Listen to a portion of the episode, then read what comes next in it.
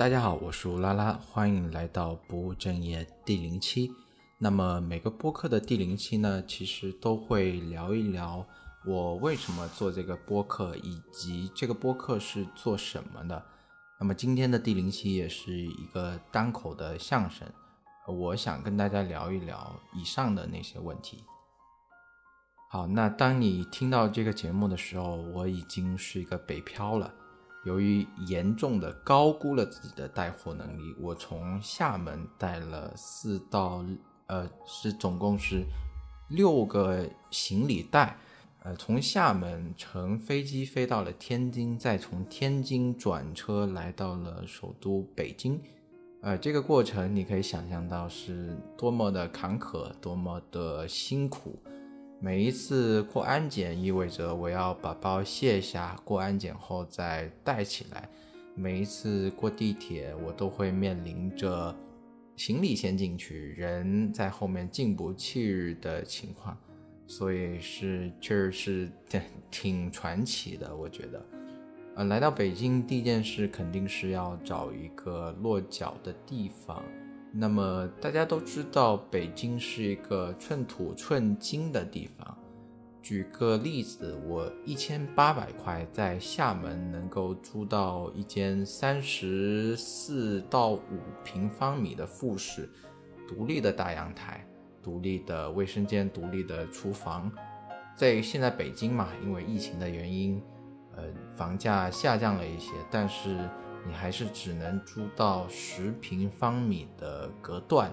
所谓的隔断就是，呃，它不是实体墙，是用一些混呃其他的材料隔起来，所以隔音啊这些都是会比较差。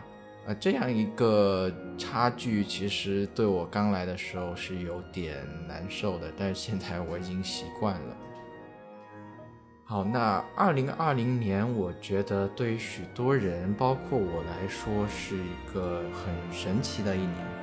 呃，无论是对于人类历史吧，在后面回望起来，大家都会觉得二零二零年是一个特别魔幻的一年。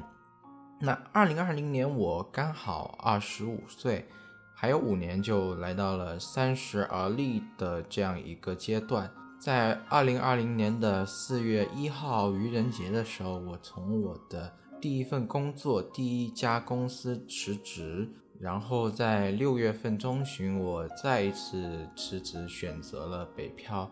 呃，其实这四到六个月里，工作对我来说，呃，带给我其实挺多启发的。啊，我这里有三个启发想讲一下。第一个就是每份工作。都有百分之八十到九十你不喜欢做的事情，即使你选择了一份你喜欢的工作，即使你选择了一个你特别好的企业，你依然需要去很繁琐的对接一些琐事，需要处理一些你跟你做的事情甚至毫不相关的事情。呃，我第一份辞职的。原因其实是有点不成熟的，就是当时我觉得琐事太多，我没办法沉下心来好好的开发一个产品，好好的呃深挖顾客的心理需求。但是后来我发现这样其实是一个悖论，因为无论是生活中还是其他工作，这种事情是永远存在的啊，你不要把它当成是。阻拦你做那个百分之十、百分之二十的拦路虎，相反，你要用一个解决问题的心态去搞定它。而且说真的，只有你能够在这百分之八十、百分之九十的过程中锤炼自己，能够应对这些事情，你才真的说哦，我有能力去应付，呃，去做好、做极致自己百分之十、百分之二十的自己喜欢的事情。这是我第一个感悟，就是你不能说，呃，我想遁入空门，做自己特别喜欢的事情，而不管其他的事情。即使说像我这样特别冲动的裸辞，你依然是需要去了解，比如说，呃，社保怎么样续交啊，还有每天的计划安排这样种种的问题，还是需要你去处理、你去面对的。那么我的第二个感受是，当今世界没有怀才不遇这一说，当今世界是没有怀才不遇的。我们都知道，现在其实是一个互联网的时代。说你所需要的信息，你所需要的技能，其实网上都是有渠道找到的。现在的社会已经不需要一个自上而下一个老师这样的形式去传道授业解惑，去你这样习得一个技能。相反，如果你真的真的很想做一件事情，你是有能力去。获得这样一个渠道去迭代，所以现今真的没有说哦，我怀才不遇，我想做一件事情，但是我没有这样一个环境，这样一说，呃，这个是我在采访我的一些朋友，他们自己三十多岁，自己搞起了自媒体，自己开折腾，我得出了这样的一个感受，这样一个结论。那么我第三个感受是工作与我的意义。首先，前面我们说过，呃，称心如意的工作是不可能找到的。相反，我觉得一份好的工作是一个吸引力法则，就是说你自己提升了之后，好的工作自然会跟你这样一个配得上的人互相吸引。我们当然有权利选择自己想做的工作。但是我觉得我们可能需要转变一个角度，少问这份工作好不好，因为当你做某份工作是赚这个钱去养活自己的时候，你是像跟低点一样，你是需要做许多你不喜欢做的事情，所以不要陷入一个二元对立，说这份工作好或者是不好，有没有好的工作或者是。不好的工作，这样一个二元对立的境界，而是去问自己：说我能从这份工作里面获得什么？我能从这份工作里汲取什么养分，方便我下一份工作的时候去更新、去迭代？这个是我第三个得到的观点。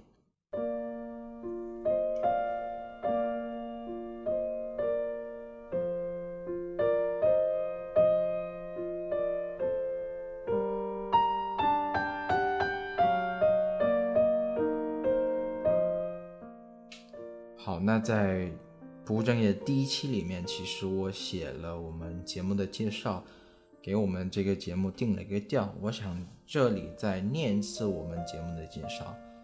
不务正业是一档一个二十五岁的年轻人，就是我在当今信息繁杂、拥抱变化的时代，尝试寻找一些不变的东西，工作、生活、幸福的规律。每一期的嘉宾要么有着自己的一套系统。要么走在了寻找系统的路上，通过浅显的对话，希望对工作生活寻找转变的人有所帮助。二十五岁的人说不了教，讲不了理，只能把一个个活生生的故事端到你的面前，希望对你有所滋养，让你我明白，We always have a choice。对，这个是我的节目介绍，这里面有两个关键的词语。呃，关有几个关键的句子，就是寻找一些不变东西，工作、生活、幸福的规律。在《师傅》这一部电影里面，武侠电影里面，主角陈实说过了一句话，他说：“十五岁开始，每日挥刀五百下，这个数管住了我，不会胡思乱想。”我觉得当今是一个特别拥抱变化的时代。呃不断的涌现出风口，在两三年前还没有抖音，应该是两三年前吧，或者三四年前，短视频的这个风口还没有起来。现在短视频的风口起来了，许多人都跑向了自媒体，许多人都呃做起了短视频，做起了抖音，在抖音上面带货，在抖音上面买书。然后衍生出来，你会看到各种各样的课程、知识付费，比如说抖音如何带货，教你怎么抖音如何带货啊，十五天速成，呃，成为一个产品经理这样的一些课程。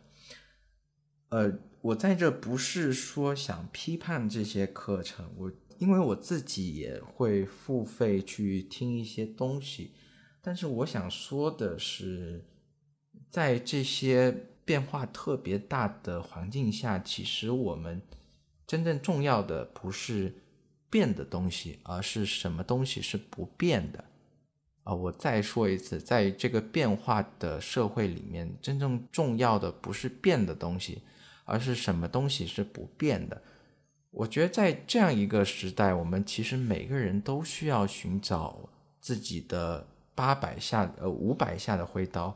无论是每天固定的冥想也好，无论是读书也好，弹吉他、打篮球，都需要自己的这样一个偏呃这样一个天地去滋养自己。呃，在这里岔开一个话题，就是兴趣。何为兴趣？兴趣跟享受的区别。一个人说：“呃，我喜欢打篮球。”那他能不能说他的兴趣只有打篮球呢？我觉得这里有两个点。第一，如果你只是说享受打篮球，享受我下班之后去流一流汗，跟同事说一说垃圾话，投一投篮，这样就结束了。那你只是享受这个篮球。真正说我的兴趣是打篮球。我的理解是，真正说我的兴趣是打篮球。我的理解是你愿意在你的课余时间、空闲时间去练习你的投篮，健身房里面训练你的力量，有针对性的知道一些篮球战术，去跟喜欢打篮球的人交流。我觉得这个才叫做兴趣，而不是说呃。单纯是一个享受的事情，所以在这样一个定义上，其实现在很多很多很多人其实是没有自己兴趣这样一个东西是可以滋养自己的。好，那在我的节目介绍里面，其实我又说到了两个词，一个是规律，一个是系统。啊，在这里我又想岔开一下说一个东西。何为幸福？何为成功？它其实只是一个文字。我不知道你有没有听过这样一个理论，就是我们的语言其实是束缚了我们的思维的。什么意思？一千个读者其实是有一千个哈姆雷特。而当我们说幸福、成功的时候，我们肯定是用我们自己习得的文字去描述这样一个场景。或者是这样一个数字，或者这样一个感受，这里有一个问题，就是它究竟是不是你真的想要的？其实是特别局限于你的所见所闻，你当下的这个空间。当你达到了你所谓的幸福，你所谓的成功的时候，你可能会发现，其实它不是你真正想要的，或者你达到这个目标的时候，你需要重新再去建立一个目标。以此填充自己的空虚感，呃，我在这里绕了半天，其实我想说的是，“不忘初心”这句话可能会误导很多人。我觉得“不忘初心”这句话可能是错误的。何为初心？初心只是一个名词，对吧？当你达到了你的初心的时候，你肯定会遇到那种情况，于是陷入了叔本华的钟摆。得不到是痛苦，得到是空虚，在空虚和痛苦之间摇摆摇摆。啊，我这里不是想劝大家说当一条咸鱼，不设立一个目标之类的。我想说的是，其实你应该忘掉你的初心。如果你得不到的话，应该忘掉它。金色的笼子也是笼子，任何。阻碍我们流动，任何阻碍我们的思想的想法，其实我们都应该去超越的忘却它，去流动的看待它。所以我这里想说的是，有初心固然好，但是你要流动的去看待这个初心，而不是用这个初心锁死了自己。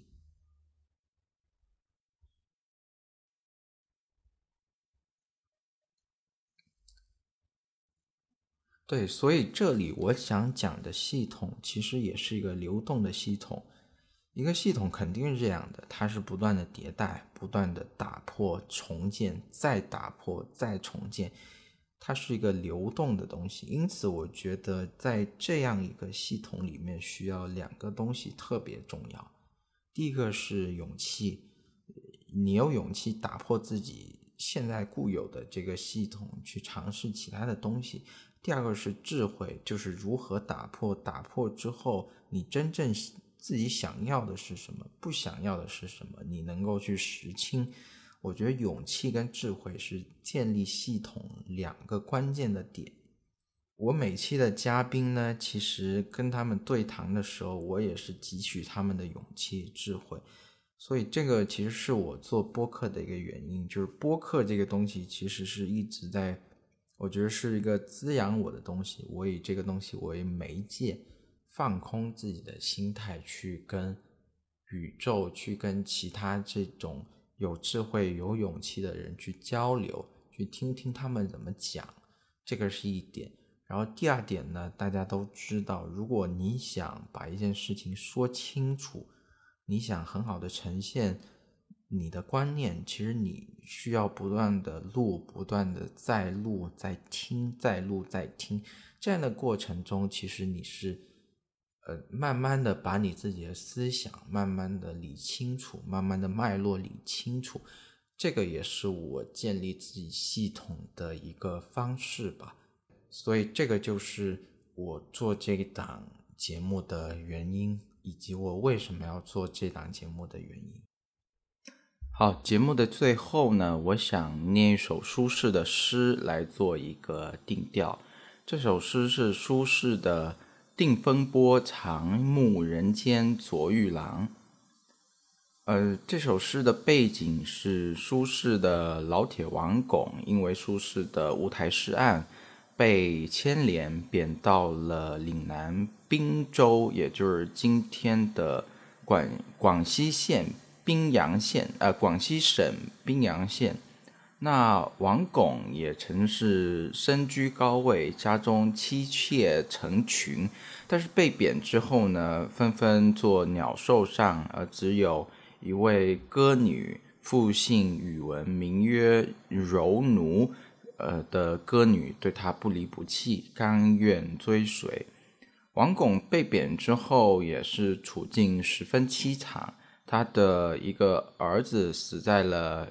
呃，岭南滨州，另外一个儿子呢死在了家中，自己跟他的老婆柔奴也是几经大病，险些丧命。但是自始至终呢，他无怨无悔，而且还经常写信安慰苏轼，说他在滨州修行，一切安好。